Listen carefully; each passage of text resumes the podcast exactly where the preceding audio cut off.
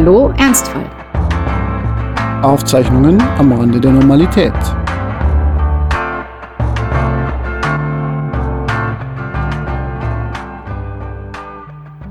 Eine dichte goldbraune Crema schimmert in der Sonne. Eine heiße, dunkle Flüssigkeit tropft in die Tasse. Aufsteigender Rauch, glänzendes Metall, das beschlägt. Die Erinnerung an das Stimmengewirr einer italienischen Bar. Buongiorno, Francesco. Ich höre Espresso. Wie kommt's? Buongiorno. Ja, ja, das ist, das ist völlig korrekt. Äh, ich, ich, ich bin verliebt in eine Dame aus Metall, die Philomena heißt. Und es ist meine neue Siebträgermaschine. Ich bin glücklich und Du bist im Establishment angekommen. Also das ist jetzt wirklich Schöneberger Bildungsbürgertum, Siebträgermaschine, ja, Bücher und Klavier. Also wir haben das letztes Jahr angefangen, diesen Prozess. Und Die jetzt mit er dieser, mit dieser Verspießung so und jetzt Ja, äh, ja, Ja. jetzt geht halt Papa, wenn er halt mal äh, irgendwie eine Pause braucht, geht er einfach in die Küche und beschäftigt sich.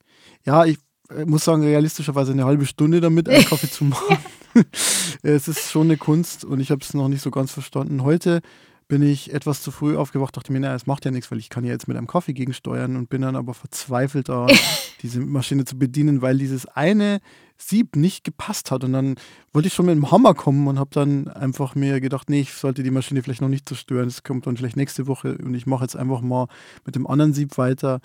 Und äh, das hat dann geklappt, Gott sei Dank. Das war dann sehr deeskalierend. Und was ich aber immer noch nicht schaffe, ist in der Espresso Zone, in der Espresso Range immer zu sein vom Druck her. Und ich habe aber auch nicht verstanden, wie man das macht.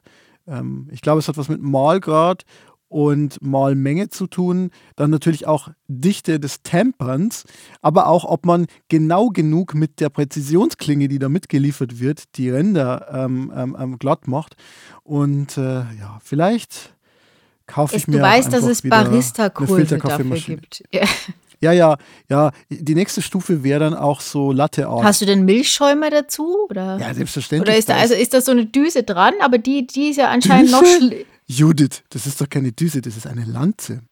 Ja, das ist schön. Das ist das Ding, das man immer sofort abwischen muss, weil man es nie wieder sauber kriegt und das komischerweise nie so einen guten Ja, ja. Schaum macht, weswegen die meisten mit der Lanze die nach einer Weile nicht mehr benutzen, sondern externe Milchschäumgeräte haben. Ich meine, ich bin ja sowieso ein Schmalspurbarista, weil diese Maschine hat einen eingebauten Mahlmechanismus. Ja, oh, und das ist, ja, keine, das ist ja quasi schon ist- Convenience. Ey, ganz ehrlich, das ist, also da, da bin ich ja nicht, also da bin ich ja Du kannst ja meilenweit kleinen dem, Vollautomaten hinstellen. Ja, äh, Entschuldigung, ja, ja, ja, tut mir leid, tut mir leid. Ja, ja, also ich bin insofern noch nicht in der mentalen Espresso-Range so ganz komplett drin, aber ich, ich taste mich ran. Und das ist ja so, weißt du, wie bei Rennrädern und so Zeug. Man, man steigt klein ein und dann äh, ist der Sucht keine Grenze gesetzt. Und ich meine, ich habe halt noch vor, so zwei, drei Midlife-Crisis Crisis, Cri- Crises zu haben. Und äh, da kann man da ja nachlegen mit besseren Maschinen, ja, mit einem externen Malwerk, vielleicht auch mit einem extra Kurs. Also da, da geht noch einiges. Also du merkst, Eskapismus ist bei mir gerade wichtig. Jetzt äh, inmitten der Omikron-Welle, die einfach nicht nach unten geht. Wir zeichnen das jetzt auch eine Woche vorher auf. Ich bin gespannt, ob wir zum Zeitpunkt der Ausstrahlung schon so eine, einen, einen Wellenbruch haben. Aber bisher ist es noch immer ungebremst und äh, deswegen es ist Zeit für Eskapismen und ich glaube auch die heutige Folge wird eine Folge des Eskapismus sein, oder Judith? Also als eskapistisch würde ich es gar nicht bezeichnen, weil es hat doch mehr mit unserem Thema zu tun, als man vielleicht denkt auf den ersten Blick oder aufs erste Hören. Es soll heute nämlich um Design gehen. Und ähm, da sind wir bei einem Punkt, der dir bei der Auswahl deiner Kaffeemaschine vielleicht auch am Herzen lag. Kann es sein? Design ist nicht nur, wie es aussieht, sondern auch, wie es funktioniert. Und insofern würde ich mal sagen, eine Maschine, die gut funktioniert, ist schon mal wichtig. Aber ich gebe zu, mir war auch Design im, in diesem äußerlichen, optischen Sinne wichtig. Das hat halt so, ein, so, ein, so, ein, so eine Anzeige, so eine, so eine analoge Anzeige, wo man den, den Druck sehen kann. Und ich finde das halt einfach so hübsch. Und Edelstahl finde ich auch hübsch. Und natürlich schafft man sich das nicht an, weil man was nur super Funktionales haben will, sondern man will ja irgendwie diesen, diesen Moment des Genusses halt vielleicht haben. Auch bei der Herstellung. Man könnte jetzt meinen, dass das überhaupt keinen philosophischen Zusammenhang hat, in dem wir uns in diesem Podcast ja ganz gerne mal bewegen. Aber tatsächlich habe ich im Vorfeld mir noch mal so ein bisschen angeguckt, naja, was, was ist denn das, was Design in der Philosophie am nächsten kommt? Und das ist die Form. Und der Begriff der Form ist einer, der äh, wieder mal, wie ich ja so gerne erwähne, auf die Griechen zurückgeht. Und zwar war das bei Aristoteles sogar ein ontologischer Begriff, also einer, wo es um Sein und so um die Essenzen des Lebens geht. Und er war der Meinung, dass Materie das ist, was dann vom Menschen durch irgendwelche Kunstfertigkeit in eine Form gegossen wird, äh, dem eine Form gegeben wird. Und dann wird es eben zu einem Kulturding. Und er hat es dann so weit ausgeweitet, dass er auch der Meinung war, dass es sogar für die Ursuppe sozusagen gilt und dass sich daraus dann in Form von Formgebung, da noch ohne Mensch, aber äh, in, in Form von Erschaffen, also auch die Elemente gebildet haben und so weiter. Also für ihn war der Begriff der Form ein ganz grundlegender und äh, in seinem berühmten Text Die Anima äh, wendet er das dann auch auf das Verhältnis von, von Leib und Seele an. Das findet er nämlich nicht, dass es zwei getrennte Dinge sind, sondern er versteht die eher komplementär. Sprich, ähm, die Seele ist eigentlich für ihn erst so die Verwirklichung des Leibes. Und diese Idee, dass es eben eine Materie gibt und daraus formt man dann irgendwas, so ein bisschen wie mit, ne, so, da liegt so ein Batzen Ton und dann irgendwann ist es eine Vase, wenn man lang genug drauf rumdrückt. Oder äh, ein Daumenschälchen. Musstest du auch ein Daumenschälchen machen im Kindergarten? Was ist ein Daumen? Oder in der Grundschule, glaube ich, war das. Das ist das Erste, was man so irgendwie aus Ton macht. Dann nimmt man so eine kleine Kugel und dann drückt man so lange mit dem Daumen rein, bis da so eine windschiefe Schale wird. Und ähm, damit wir uns mal so richtig alt fühlen können. Also ich weiß nicht, wie es bei dir war, aber bei mir war das ja noch, dass das als Aschenbecher betitelt wurde, der für die Eltern gemacht wird. Genau. Also das war wirklich, das ist, Aber mal was das Schönes kann man sich Hause heute nehmen. gar nicht mehr vorstellen, dass man ein Kind sagt, mach mal einen Aschenbecher für deine Eltern. Ich glaube, es war damals ja auch wirklich so, so. dass das Kind hat einfach so eine, eigentlich eine Obstschale mit nach Hause genommen und der Papa hat dann gesagt, ja, gib mal her. Und hat dann für seine sehr kleines Obst. Ernte 23 darauf ausgedrückt und äh, äh, hat sich gefreut, dass das Kind das erste Mal überhaupt irgendwie sich nützlich gemacht hat. So, so stelle ich mir das ja vor. Also so war die Vergangenheit, glaube ich. Frü früher mal. Ich frage mich, was die Mhm. heute töpfern. Du wirst es mit deiner Tochter rausfinden, wenn sie ihr erstes äh, Töpferprojekt hat. Ich glaube, eine Halloumi-Schale. Ja, wahrscheinlich. In Berlin eine Halloumi-Schale. Das könnte. Was denn sonst? Das Thema mit der Form hat die Philosophie auch später nicht losgelassen. Äh, Im Mittelalter hat sich Thomas von Aquin auch nochmal die ganzen Definitionen von Aristoteles vorgenommen. Und Thomas von Aquin, natürlich aus einem christlichen Kontext heraus, hat da zwar einiges übernommen, war aber der Meinung, dass es eben noch sozusagen höhere und reinere Formen gäbe von Formen. Das doppelt sich jetzt. So was Aber was Engel oder was? Exakt. Ja, haben sie, Ja, exakt. Tatsächlich haben sich ja immer mit so Engeln auseinandergesetzt und haben, haben sich so Fragen gestellt, wie haben die ein Gewicht und so Zeug. Genau, und die haben sich dann auch gefragt, wie viele, also so ein ganz großer Streit, wie, viel, wie viele Engel passen auf, was war es denn, eine Fingerspitze oder die Spitze einer Nadel?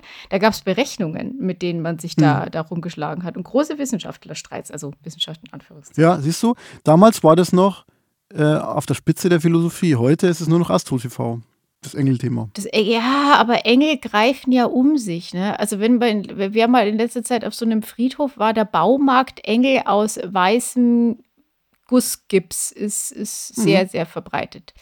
Aber gut, jedem, jedem sein Geschmack.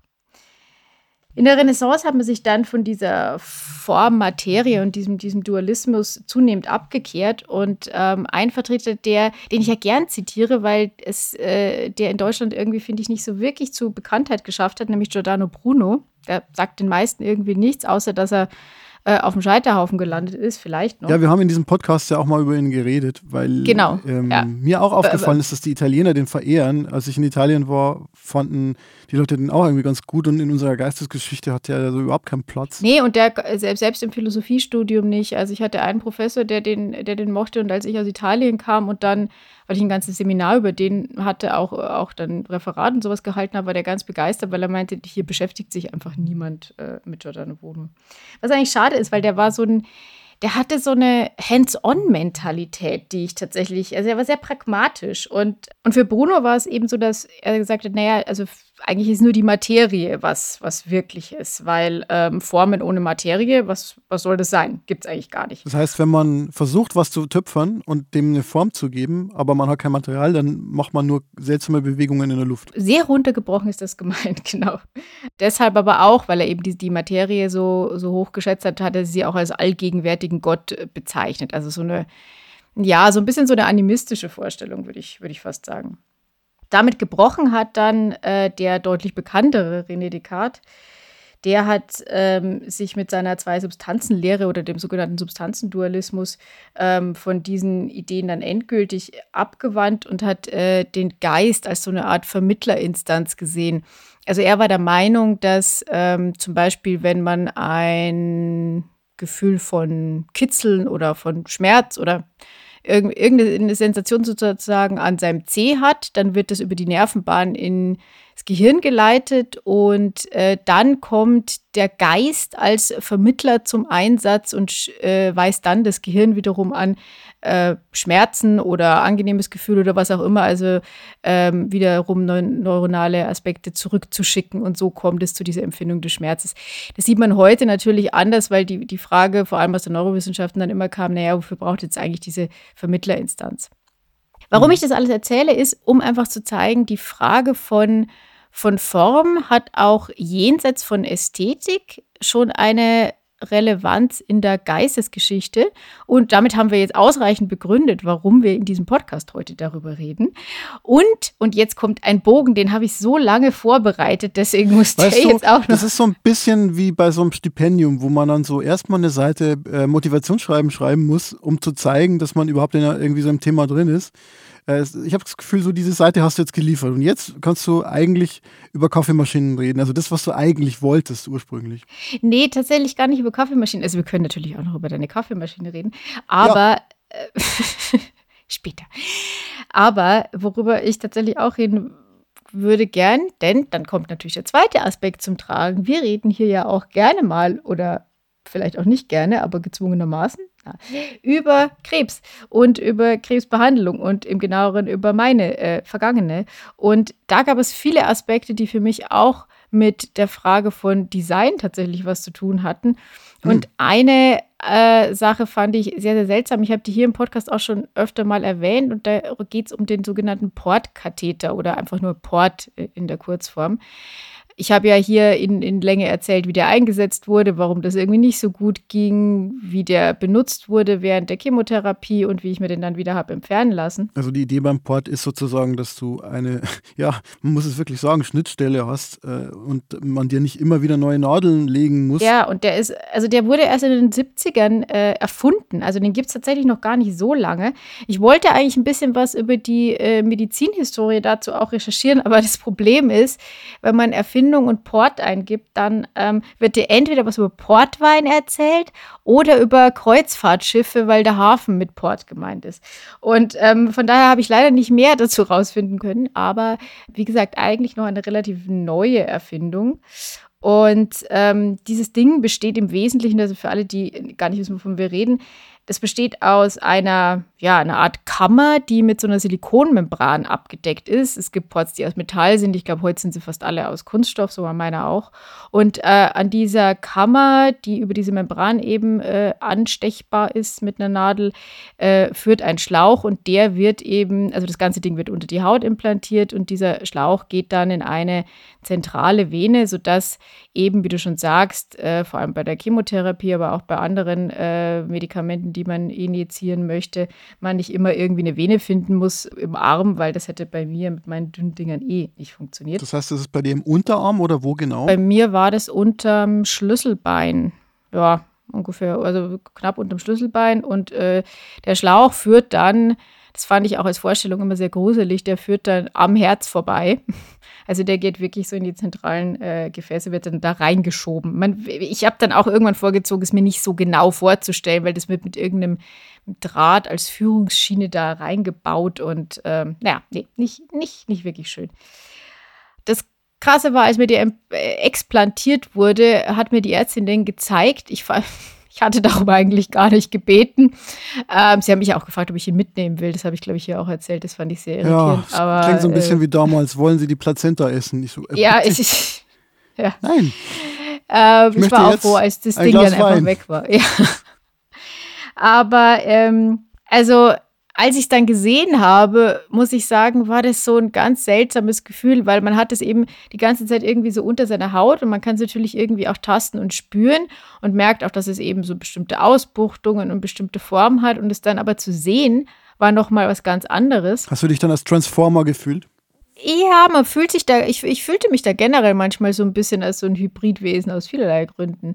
Aber ähm, was bei diesem Port, zu dem es ein, ähm, es gab da so ein Anleitungsheft oder, oder Patienteninformationsheft, das ich dazu bekommen habe, das in so einer Art Broschüren, Zeitungsform oder Zeitschriftenform irgendwie aufbereitet war. Da war irgendjemand marketingmäßig ganz toll dabei, was aber eher irritierend war. Und ähm, was dem Ganzen noch beilag, und das äh, war so das, woran ich heute bei, bei Design äh, auch irgendwie denken musste. Noch ein Zusatzfilter? Na, es war, äh, das wäre vielleicht sogar sinnvoll gewesen, ne? Nee, es war ein Gummiband oder so ein, so ein Kautschuk-Armband und da stand irgendwie der Name der Firma drauf. Und äh, ich stand dann so da und habe dann, hab dann wirklich so erst kurz überlegt, ob ich das für irgendwas brauche. Also ob ich das Ich hab- ich hab eine irgendwie- Vermutung. ob ich das irgendwie vorzeigen muss oder so. Oder für den Fall, dass ich mit dem Herzinfarkt am Boden liege, damit man weiß, der Port war's oder was soll es sein? Ja, das hätte ich jetzt hat sich gesagt. für mich dann nicht so ganz erschlossen. Ja, aber es ist irgendwie egal, welche Firma das ist. Also ich, ich, ich es war sehr irritierend äh, und ich habe es dann äh, einfach weggeworfen, muss ich sagen, weil es mich dann, also die Vorstellung, ein noch dazu irgendwie graues Kautschukband mit dem Namen meines Ports zu tragen, das äh, für, hat, sich, hat sich mir jetzt nicht so ganz erschlossen, aber die Macher von dem Ganzen waren anscheinend von dem von dem Design ihres Gesamtpakets so ein bisschen Portkatheter als Wellnessartikel voll überzeugt.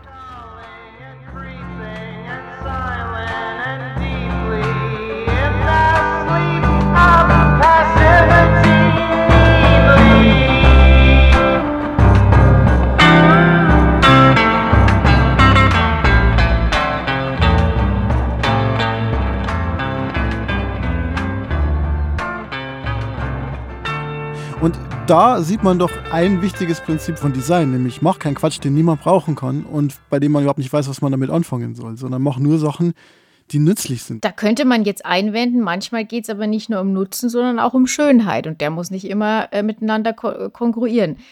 Bei meiner Pillendose ist es so, ähm, also weil ich habe, ich, ich bin ja, ich bin ja, ich bin ja jetzt alt, ne? Und deswegen kann ich mir nichts mehr merken. Ja. Aber vor allem kann ich mir nicht merken, ob ich in der Früh meine Tablette genommen habe oder nicht. Und zusätzlich vergesse ich immer noch, dass ich ja Calcium und Vitamin D und noch ein paar andere Sachen nehmen soll. Weswegen ich mir irgendwann gedacht habe, okay, jetzt lege ich mir mal so eine, so, eine, so eine Pillendose mit Tagen zu. Aber ich wollte natürlich eben nicht die, die aussieht wie im Krankenhaus und nicht die für Senioren. Weswegen ich mir dann eine völlig, also wirklich völlig überteuerte Plastikpillendose äh, bestellt habe, einfach weil sie aus Dänemark kam und taubenblau war. Und die Dänen haben es halt einfach drauf mit dem Design. Ne? So, jetzt könnte ich lachen oder ich könnte dir gestehen, dass ich heute Vormittag vor der Frage stand, welches Töpfchen ich für meine Tochter bestelle.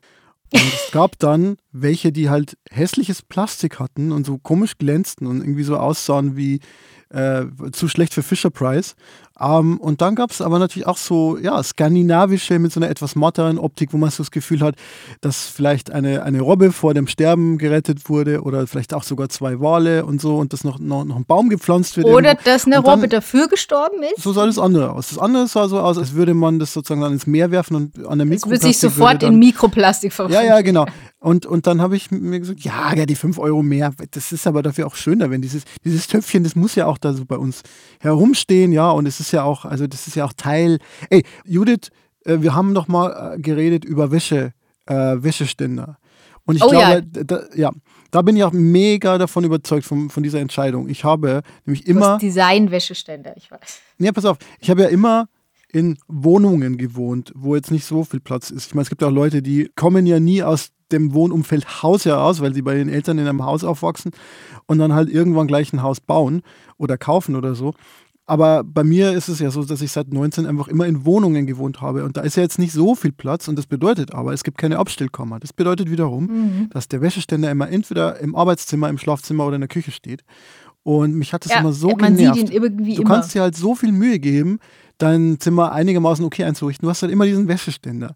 Und ich finde, äh, dass die Wäsche selber überhaupt nicht stört. Ich finde sogar, die hat was von Italien. Ich finde es ja total schön, wenn du äh, zum Beispiel in Rom äh, durch, durch Trastevere gehst und dann hast du so äh, die, die, diese Wäscheleinen über die über die. Die ähm, gibt's, die, die, diese Straßen klassischen Wäscheleien gibt es da tatsächlich noch, das stimmt. Also in Norditalien habe ich die nämlich quasi nie gesehen. Ich habe mir immer gedacht, was ist denn das für ein Klischee? Aber in Rom findest du sie noch. Das Problem sind die äh, Wäscheklammern und teilweise auch diese Plastikbesätze äh, auf den äh, Wäscheständern. Und dann habe ich mir gedacht, okay, das ist jetzt ein Problem, das kann gelöst werden und habe mir für relativ viel Geld für einen Wäscheständer ja so einen Turm gekauft aus Holz, aus Italien, ein italienisches Designprodukt in Weiß- und Holzfarben. Und ich wurde von meiner, wie in der letzten Folge schon erwähnt, protestantischen Frau, die nie mehr als 4 Euro für einen Wäscheständer ausgeben würde. Die hat mich dann sehr ausgelacht und ich habe gesagt, nee, das ist eine Investition für die Zukunft, ein Wäscheständer, weil den muss ich ja immer anschauen. So, und wenn du ein Kind hast und dann noch Stoffwindeln, dann bedeutet es ja, dass du dauernd wäscht. Und äh, es ist eine der besten Investitionen meines Lebens gewesen, dieser Wäscheständer. Dementsprechend würde ich sagen, ja, Funktion und Schönheit können in eins fallen. Es gibt aber auch zusätzlich noch Sachen, die haben keine Funktion, die sind einfach nur hübsch oder schön. Fällt dir da irgendwas ein in dem Zusammenhang? Irgendwas, was überhaupt keine Funktion hat, außer gut auszusehen? Ich glaube, warum ich jetzt zögere, ist, dass, dass ich mich frage, was, was du unter Funktion verstehst. Weil ich könnte natürlich jetzt sagen, ein Bild, das ich an die Wand hänge, ähm, hat keine Funktion, das kann nichts tun, aber dadurch, dass es mich erfreut, äh, bunt ist und mein Leben, oder, oder was weiß ich, aber und äh, mein Leben in irgendeiner Form bereichert, äh, hat es ja auch schon wieder eine Funktion. Insofern kann man nicht sagen, es ist funktionslos. Ist es nicht sogar die Definition der Kunst prodesse et delectare? Ja gut, aber das ist jetzt halt natürlich ein sehr moralischer Kunstbegriff, beziehungsweise ein sehr pädagogischer, wo es einfach darum geht, dass ja äh, jede Freude zur mindestens äh, seelischen Erbauung beitragen muss, wenn Ja. nicht, wenn nicht noch mehr. Ähm, aber was wäre denn, was wäre denn deiner Ansicht nach ein, ein schöner, sinnfreier Gegenstand? Du meinst einer, der Aha, überhaupt Fragen keine Funktion und dann du, über, mein, ja, du meinst, du meinst, nee, nee, ich, ich, ich ich bin ja jetzt hier nicht vorbereitet. Das ist die erste Folge seit langem, wo ich mir überhaupt nichts aufgeschrieben habe. Und zwar deshalb, weil ich mir dachte, über Design kann ich einfach mal labern. Ja, ja dann weil, laber weil, doch mal. Ich laber mal, okay, pass auf, ich laber mal. Ähm, und zwar, wenn ich an Design denke, dann muss ich vor allem an eine Folge der Simpsons denken, eine sehr frühe Folge. Und zwar ist es so, kennen ja, also Simpsons kennen ja die meisten, muss ich glaube ich nicht groß erklären. Es geht um eine Familie und ein äh, Protagonist ist Homer, der ist ein Familienvater und man könnte ihn einfach als einigermaßen gutmütigen Idioten beschreiben. Und der hat in dieser Folge ähm, einen Bruder, also es wird, er findet heraus, dass er einen Bruder hat, der sehr reich ist in der Autoindustrie und dieser Bruder ermöglicht ihm, ein Auto zu designen nach seinen Vorschlägen. Und was dann herauskommt, ist ein fürchterliches Auto, das halt alle Extras hat, die, die es gibt und Heckflossen und Spoiler und äh, Zusatz-Cupholder und fünf Lichter und so weiter. Und alle hassen das. Da habe ich das erste Mal darüber nachgedacht, dass es vielleicht Sinn ergeben könnte, dass man Sachen weglässt und dass Sachen nützlicher werden, äh, wenn man Sachen weglässt. Es gibt ja natürlich diese Apple-Produkte, die von Joni Ive, von dem damaligen Chefdesigner, designt wurden. Und ähm, wenn man sich dann mit dem Thema beschäftigt, findet man heraus, dass der wiederum einen Mann hatte, der ihn sehr beeinflusst hat, nämlich Dieter Rams. Und Dieter Rams war Designer bei Braun äh, und hat da tolle ikonische ja, Stücke äh, hergestellt oder, oder, oder designt, die sehr schlicht waren, also zum Beispiel Plattenspieler, aber auch Alltagsgegenstände. Und Braun gilt ja deswegen bis heute noch als eine legendäre Designmarke, weil die es geschafft haben, halt relativ klare, einfache Formen zu haben und dann die Betonungen an sehr, sehr speziellen Stellen oder einzelnen Stellen nur zu setzen. Und diese Idee greift zum Beispiel dieser Taschenrechner auf, den es damals von Braun gab und der dann auch im iPhone nochmal reproduziert wurde, nämlich dass du halt nur ein paar Tasten hast. Also diese Funktionstasten, die sind gelb und die werden betont, aber alle anderen Tasten sind irgendwie so schwarz oder, oder grau oder Anthrazit. Ähm, und auch da ist die Idee Schlichtheit, betonen aber nur wenige Sachen betonen, zurückgenommen sein. Und das hat dem Ganzen halt so einen sehr edlen Anstrich gegeben. Und das sieht man dann eben auch bei Apple, diese Gedanken, aber auch bei anderen äh, Designprodukten. Äh, und äh, das ist zum Beispiel ein Gedanke, der, glaube ich, doch ziemlich universell ist. Also natürlich gibt es auch gutes Design, das total bunt ist und knallig und, und, und, und total verrückt. Ähm, aber ich glaube, wenn es um Funktion geht, also wenn es um Alltagsgegenstände geht, dann ist halt so dieses Form follows Function, also Form folgt Funktion, äh, das ist schon, glaube ich, immer noch prägend. Und ich glaube, wenn man sich Sachen anschaut, die als gutes Design gehandelt werden, dann ist es in 90 Prozent der Fälle schon Design, das eine gewisse Schlichtheit hat. Oder was denkst du? Apropos Schlichtheit. Das ist ja eins deiner Mantren schon immer gewesen, was deine, äh, was dein Outfit, aber auch was deinen Einrichtungsstil angeht. Mein geistigen Zustand. Äh, Dann kamen die Hasen und die Schlichtheit wurde von ein Hm. wenig Streu überdeckt. Und jetzt ist die Tochter da. Wie läuft's denn so mit Minimalismus jetzt? ich weiß, ich weiß, wieso du das Sehr sagst. gelegentlich Fotos. Und tatsächlich ist es so, dass man nicht verhindern kann, vor allem wenn man kein Kinderzimmer hat, und wir haben kein Kinderzimmer, dann kann man nicht verhindern, dass äh, Spielzeug überall liegt. Und äh, die Hasen sind aber ein gutes Stichwort dahingehend, dass wir ohnehin ja so Routinen haben. Also abends werden die Kaninchen ja ausgemistet. Und das heißt, man fegt ja sowieso die ganze Wohnung. Und in dem Zuge kann man dann auch nochmal äh, aufräumen und so weiter. Also ich würde sagen, äh, zwischendurch hohes Chaosniveau, aber wir sind dann doch diszipliniert genug, um uns dann wieder runterzupegeln und abends alles einigermaßen schön zu machen. Aber natürlich kommst du nicht auf dieses Niveau, was ich sage jetzt mal 20-jährige Singles haben, die auf Instagram ihre Wohnung zeigen, die dann immer perfekt ist. Und das muss es aber auch ehrlich gesagt gar nicht. Also da, ich sag mal, es, es wohnen ja sowieso zwei Seelen in, in meiner Aber Es Brust. gibt schon den militanten Minimalisten, Franz. Also den, mit dem habe ich, mit dem habe ich gewohnt, definitiv. Damals, äh, während meiner Promotion, hatte ich halt eine Matratze, einen Laptop und ich glaube noch einen Kopfhörer. Und, ein äh, IKEA-Regal, von dem du begeistert warst, weil da nichts drin lag, beziehungsweise es gab ein Regalblatt, auf dem lag, glaube ich, nur ein Füller. Das Ding ist halt, wenn man sowieso weiß, man muss dauernd umziehen und wenn man irgendwie weiß, man kann hier sowieso nicht auf Dauer wohnen, dann also finde ich es zumindest irgendwie charmant, dass man dann aus der Not eine Tugend macht und dann das alles noch so ein bisschen zuspitzt und sagt, so, und jetzt schaue ich mal, mit wenig, wie wenig ich leben kann. Mittlerweile äh, ist es halt einfach so, man braucht, glaube ich, äh, wenn man so eine Familie hat und im Arbeitsleben ist, beide arbeiten Vollzeit und man will dieses Leben irgendwie managen, eine Mindestanzahl an, ich sag mal Sachen, also äh, nehmen wir mal Kleidung, ja, da ergibt Minimalismus wenig Sinn, weil ich lieber mal von dem einen T-Shirt, das ich so gerne mag, halt irgendwie zwei oder drei Exemplare habe, weil ich dann halt weiß, dass eins gewaschen ist.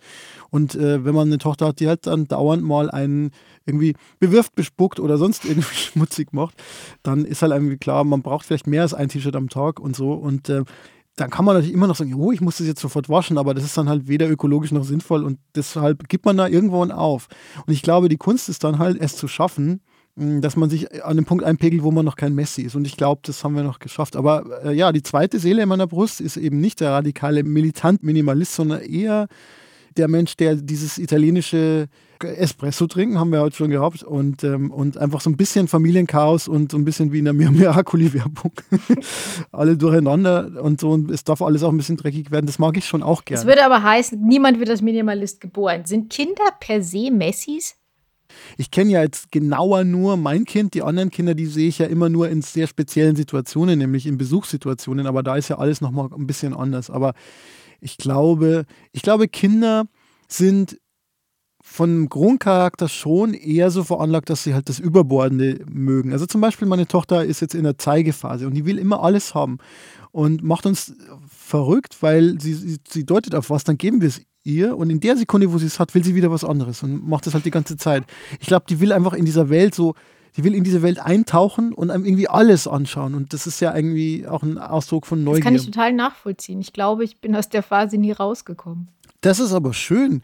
Das ist aber schön. Das heißt, du betrachtest die Welt mit staunenden Augen und willst eigentlich alles anfassen. Alles mal ausprobieren, aber dann bitte, bitte auch wieder was anderes. Meine lieben Damen und Herren, das war die Zusammenfassung von Judiths Berufsleben bisher.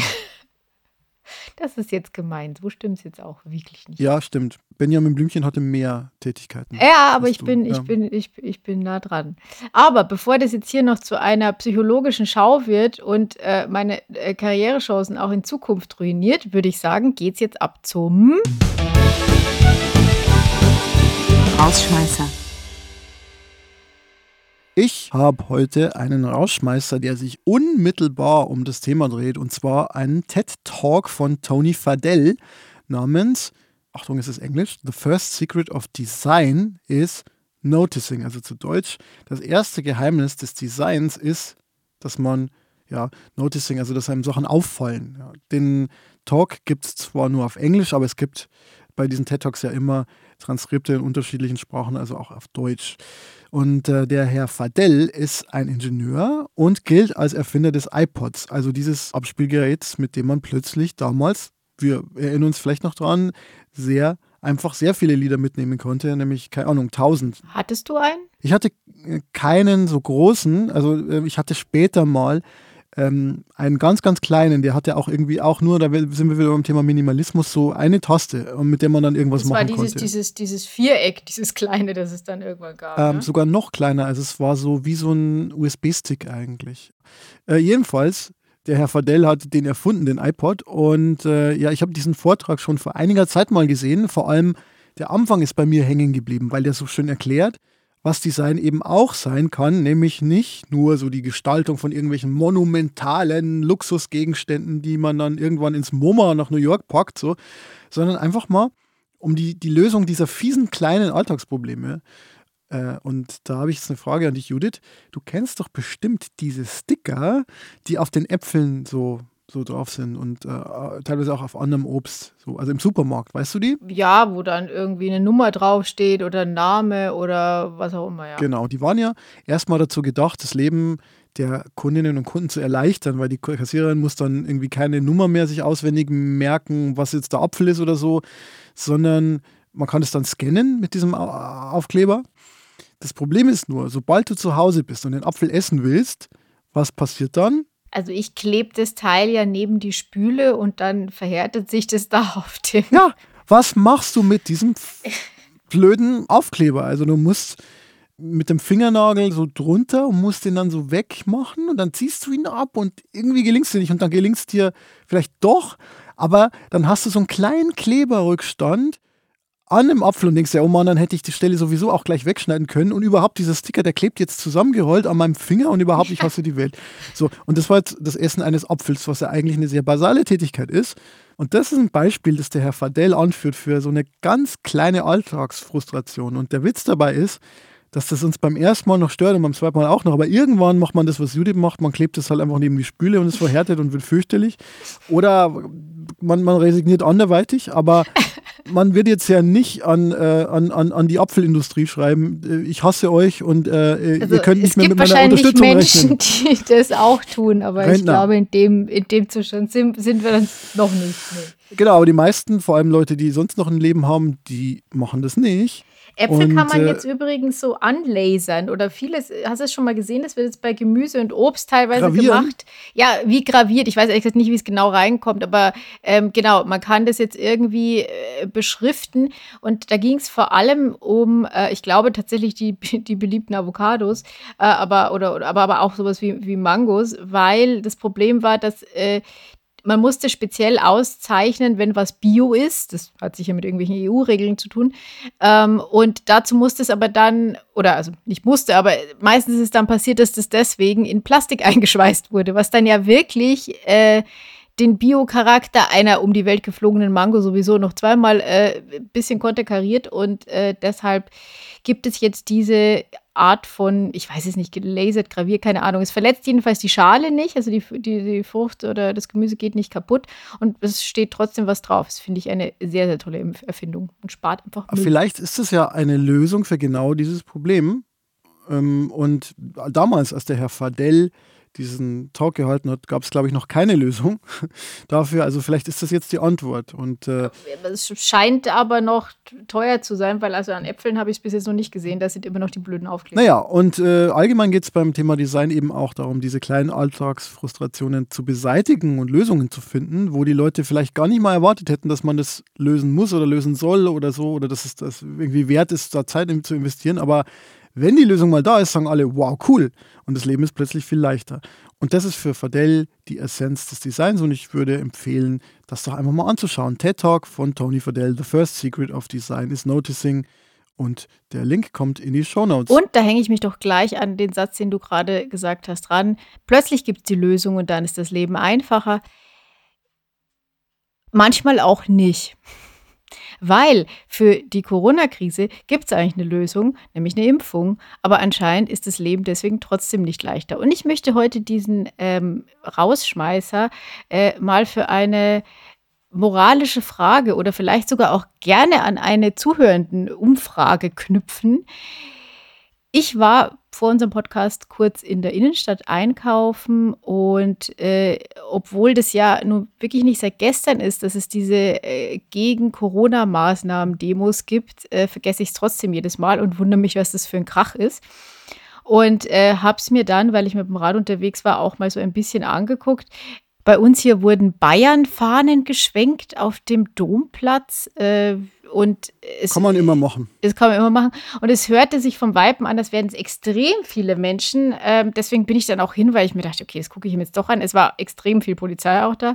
Und äh, dann habe ich gemerkt, dass die vor allem wirklich sehr gute Lautsprecher haben. Es war nicht wenig, keine Ahnung wie viel, aber definitiv zu viele aus meiner Sicht. Aber es waren nicht so viele, wie sie sich angehört haben. Also immerhin das. Die Frage, die sich bei mir jetzt schon seit ein, zwei, drei, vier Wochen stellt, ist, seit diese Demonstrationen immer mehr zunehmen und offensichtlich auch, was man so liest und hört, mehr Zulauf bekommen, frage ich mich halt schon, müsste man sich da nicht irgendwie in Form einer Gegendemonstration oder einer anderen Kundgebung dagegen stellen? Und ich finde, es ist bei dieser Thematik so besonders schwierig, weil es natürlich völlig kontraintuitiv ist zu sagen, wir haben eine globale Pandemie, wir sollten möglichst auseinanderbleiben. Komm, lass uns mal eine riesen Kundgebung machen, wo wir uns alle treffen und demonstrieren dafür, dass wir uns nicht treffen sollten. Das äh, macht natürlich eigentlich keinen Sinn und äh, läuft den Maßnahmen zuwider und ähm, ist insofern also was, was ich eigentlich nicht unterstützen würde. Aber ich habe langsam das Gefühl, dass diese eigentliche Minderheit, und das sagen ja alle Umfragen, dass diejenigen, die da so laut sind, nicht die Mehrheit in diesem Land sind. Ähm, die werden aber immer lauter und immer sichtbarer.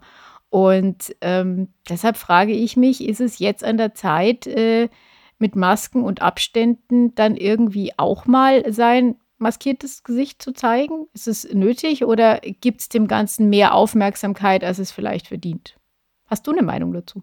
Ich bin ja einfach ein sehr, sehr auf Vermittlung ausseiender Mensch und zusätzlich bin ich, muss ich ganz ehrlich sagen, als Journalist oft der Meinung, dass ich solche Demonstrationen eher von außen betrachte und darüber schreibe, über diese Dinge und nicht so gern aktivistisch dabei bin, was nicht heißt, dass ich noch nie auf Demos war. Aber ich bin der Meinung, die sollen sich einfach erkälten. Langfristig ist es jetzt so, dass ähm, die Omikron-Welle irgendwann wieder nach unten geht, ja. Und es kommt irgendwann der Sommer und dann werden die Leute nicht mehr demonstrieren. Zumindest nicht mehr so stark, ja. Und dann wird irgendeine andere Sau durchs Dorf getrieben. Und ich ja, ja, aber halt es wirklich, kommt ja auch wieder der Herbst. Und wenn wir jetzt nichts machen, dann stehen wir nächsten Herbst eventuell wieder so da wie jetzt. Und ich glaube, dann hat irgendwie keiner mehr Verständnis. Da habe ich das Gefühl, dass die Virologen dann schon anders unterwegs sind äh, und sagen, dass es schon eine ganz andere Situation sein wird. Ob wir dann schon in der endemischen Situation sind, weiß ich nicht. Und ich muss das jetzt auch wirklich relativieren. Das heißt natürlich nicht, dass man äh, Idioten immer einfach machen lassen soll. Aber in diesem spezifischen Fall habe ich das Gefühl, wenn ich mir jetzt vorstelle, ich lasse die jetzt einfach im Regen stehen und dann protestieren die, dann werden die Medien zwar kurzzeitig irgendwie den Eindruck bekommen, ja, dass die irgendwie viele sind, aber wenn man sich jetzt da auch noch hinstellt, dann haben die Medien ja noch, noch mehr das Gefühl, dass, dass die überhaupt einen Punkt haben. Aber wie gesagt, das ist meine persönliche Haltung zu vielen Dingen. Ich, ich tendiere dazu, Leute gerne einfach mal stehen zu lassen und labern zu lassen und einfach zu ignorieren. Da bin ich in einer Extremposition, glaube ich. Ich kenne auch einfach sehr viele Leute, die so, ja, gerade aus dem linken Spektrum sind und äh, so, ja, fast schon Hobbydemonstranten und irgendwie jedes Wochenende auf eine Demo gehen. Ja, und äh, eigentlich so als Hobby auch vor allem haben, sich mit der Polizei zu kloppen. Und äh, aus dem Kontext bin ich so ein bisschen kritisch, was so die Idee betrifft, ja, wir müssen da unbedingt hin, weil sonst passiert was Schlimmes. Äh, es gehört ja zur Meinungsäußerung, dass die demonstrieren. Das ist nicht so. Ich habe da kein ja, Problem. Ja, es es, natürlich gehört ist. es zur Meinungsäußerung, dass die, dass die demonstrieren äh, dürfen. Also egal welche Seite, solange es angemeldet ist. Und äh, sich zu kloppen halte ich äh, von keiner Seite für die, für die richtige Reaktion. Ähm, aber ich, ich verstehe, was du meinst, weil genau dieser Zwiespalt ist es ja jetzt. Also ähm, ich habe auch oft die, die Befürchtung, dass man durch, durch äh, Gegendemonstrationen halt eigentlich ähm, dieses Anliegen, was auch immer dieses Anliegen eigentlich genau ist, ähm, äh, ja, mehr in den Fokus rückt, als es vielleicht sein sollte oder als es eigentlich die, die Zahlen, wenn man sich die Meinungsumfragen anschaut, hergeben. Aber gleichzeitig kann es natürlich auch irgendwie so sein, dass man an einen Punkt kommt, wo man sagt, ja, man kann aber irgendwie die jetzt auch nicht immer gewähren lassen. Aber deswegen habe ich jetzt an dieser Stelle, an diesem Punkt auch gestellt. Ich weiß es nicht. Ich bin noch am Überlegen. Vielleicht möchte sich ja irgendjemand dazu äußern. Sehr gerne. Ich freue mich über Diskussionen. Vielleicht können wir das ja in einer eigenen Folge zum Thema mal ausbauen. Oder wir reden einfach weiter über Kaffeemaschinen. Gibt es denn heute Hallo? noch einen Kaffee bei dir? Also ich habe hier zufällig schon mal, also, mm, mm. Ich habe mir ja einen mitgenommen hier ins Studio. Ähm, das ist natürlich jetzt nicht so schön, weil es ist jetzt in so einem, äh, in so einem Mitnehmen-to-go-Becher, also so einem wiederverwendbar natürlich. Natürlich. natürlich. Ähm, also man sieht jetzt die Crema nicht so, aber ich fühle es. Ich fühle Die- es. Also es ist ein die- Kaffee die- von zu Hause. Ja, ja. Die gefühlte Crema. In diesem Sinne, Fühlt eure Crema. bleibt in der Espresso-Range. Wohlsein. Mahlzeit. Tschüss. Ciao.